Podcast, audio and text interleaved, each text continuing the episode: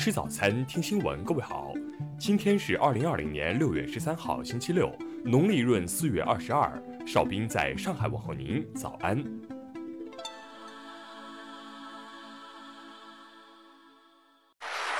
首先来关注头条消息。外交部回应：中国军官在美机场被抓，赤裸裸的政治迫害。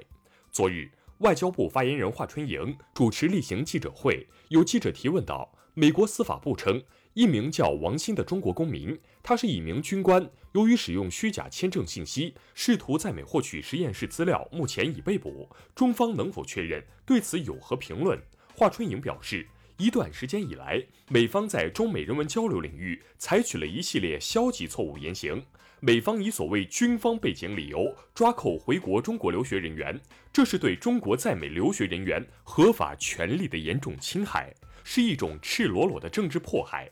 美方强调军官背景，无非就是要把中方有关人员妖魔化、标签化。据我所知，王鑫只是心血管疾病方面的医生。我看不出来他怎么会危害美国国家利益或安全。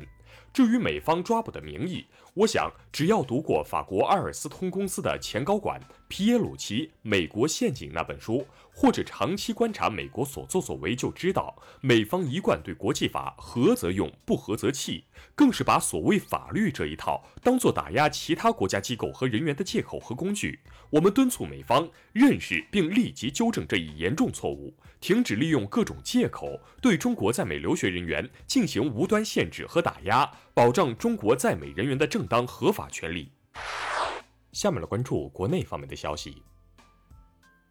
按照党中央、国务院决策部署，我国决定于二零二零年至二零二二年开展第一次全国自然灾害综合风险普查工作。国务院联防联控机制日前发布通知，明确，对于所有到发热门诊就诊的患者，必须扫健康码并进行核酸检测。教育部数据显示。二零一九年，全国教育经费总投入为五万零一百七十五亿元，比上年增长百分之八点七四。农业农村部日前发布通知指出，各地要压实从事生猪收购贩运的单位和个人动物防疫主体责任，建立健全贩运收购台账等。生态环境部消息，五月份全国一百六十八个重点城市中，唐山、成都、德阳市等城市空气质量相对较差。珠海、海口、拉萨市等城市空气质量相对较好。据中国发展研究基金会预测，到二零五零年，中国六十岁及以上的老年人口将接近五亿，占总人口比例超过三分之一。银保监会近日发布通知，提出明确农险业务经营条件，提高农险业务经营标准，建立完善退出机制。货港头目黎智英十二号早再到香港高等法院申请更改保释条件，并提出更改离境的要求，最终被法官拒绝。下面来关注国际方面的消息。美国总统特朗普十一号签署行政命令，授权对参与调查美方在阿富汗战争中行为的国际刑事法院官员实施经济制裁和入境限制。美国国会众议员议长佩洛西十一号表示。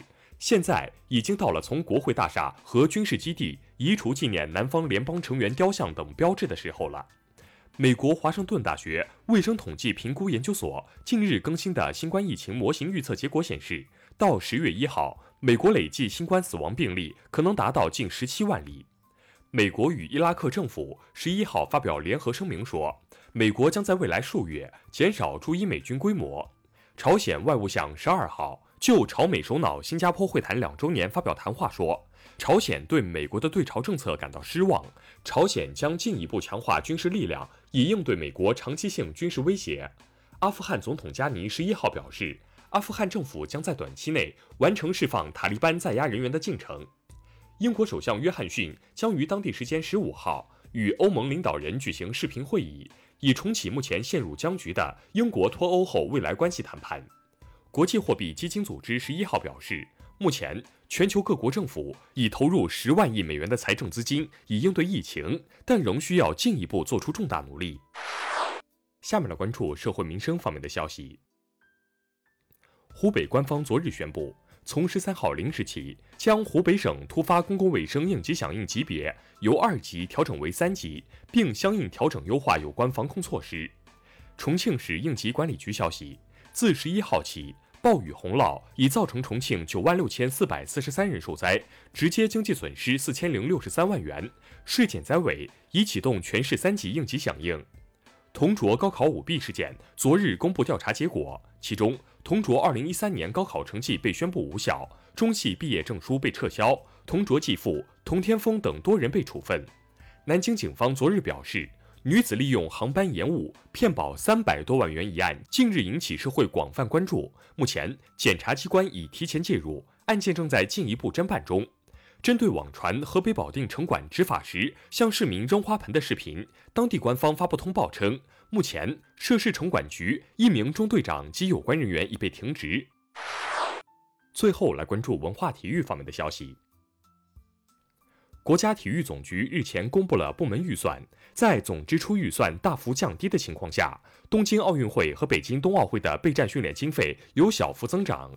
世界斯诺克官方日前确认。丁俊晖不会出战在本月二十号开幕的巡回锦标赛，原因是考虑到个人安全，还是选择留在中国。近日，中国雪龙二号科学考察破冰船完成了四十五天的维保工作，七月初将赴北极参加第十一次极地科考。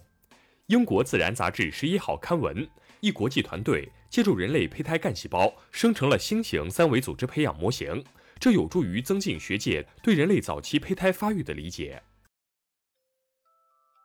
以上就是今天新闻早餐的全部内容。如果您觉得节目不错，请点击再看按钮。咱们明天不见不散。